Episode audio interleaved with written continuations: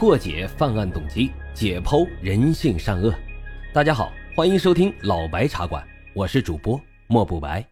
好了，言归正传，我们开始讲今天的案子。二零二一年的五月底啊，常年在外打工的齐兵回到了自己湖南耒阳市小水镇的家。推开家门的一瞬间，齐兵忍不住就痛哭了起来。对于他来说，眼前的这个地方是他的伤心地。每次看到这熟悉的一切，骑兵就会想到自己这些年来所受的委屈。如今呢，案件告破，他回来向家人说一声，以告慰亡灵。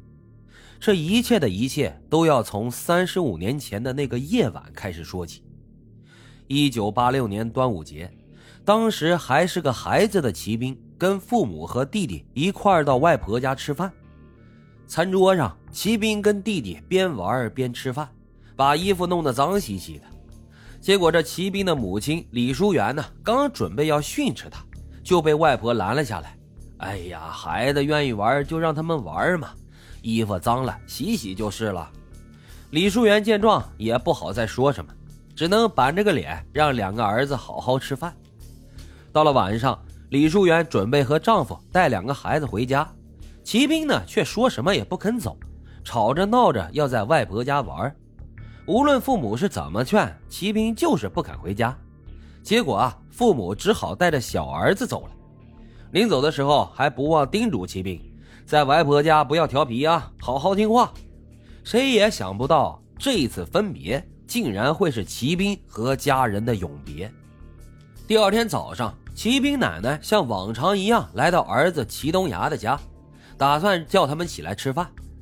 然而这老太太在门口敲了很久，也不见儿子前来开门。她以为啊是儿子一家睡得太沉了，便又用力的敲了几下门。可屋子里依旧是异常的安静，就像没有人一样。老太太心生疑惑，转身呢就回到自己的屋里，拿来了钥匙，打开了儿子的大门，想要一看究竟。等她进到屋里，老太太只看见儿子、儿媳还有五岁的小孙子，全都倒在了一片血泊当中。杀人了！杀人了！哎呀，我的儿啊！这齐老太太呢，瘫坐在地上，哭着喊道。她的声音也吸引了周围的邻居，大伙儿纷纷前来查看情况。当他们看到这齐东崖一家人躺在了血泊当中时，也是吓了一跳。邻居们先是把痛哭的老太太扶到外面，然后呢，急忙就拨打了报警电话。当地警方立刻成立了专案组，展开了调查，一边对案发现场进行勘验，一边对周围的群众进行走访。这三名死者身上的伤口啊，面积都很大，而且集中在头部和颈部，全是致命伤。死者家中的门窗没有被撬开的痕迹，现场也没有打斗痕迹。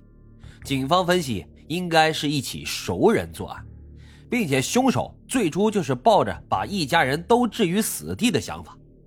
受害者家中用来切猪草用的铡刀也不见了，警方推测凶手在潜入了齐东崖家后，用铡刀将三人杀害。由于那个年代刑侦技术有限，除了这些线索之外，侦查员没有从现场找到其他任何有价值的信息。走访组从一位看守鱼塘的村民口中得知，昨天晚上十一点钟左右，齐东崖一家人的房间里面还亮着灯。他当时看了一眼，还疑惑呢：这齐东崖一家人今天晚上怎么睡这么晚呢？这说明齐家人的死亡时间是在凌晨。另外一条走访信息也引起了警方的高度关注。死者李淑媛生前跟村里一个上门女婿郑开元有着不正当的男女关系，凶手出手狠辣，刀刀致命，作案的报复性极强。结合这个线索，专案组立刻将郑开元列为了嫌疑人进行调查。可当他们前往郑开元的家中时，却发现郑开元已经连夜消失不见了。他如此反常的行为，也让警方更加怀疑。郑开元就是杀害齐东崖一家的凶手。为了抓捕郑开元，专案组在各个重要关卡进行了布控，并且发布了通缉令，同时对郑开元的家进行了搜查。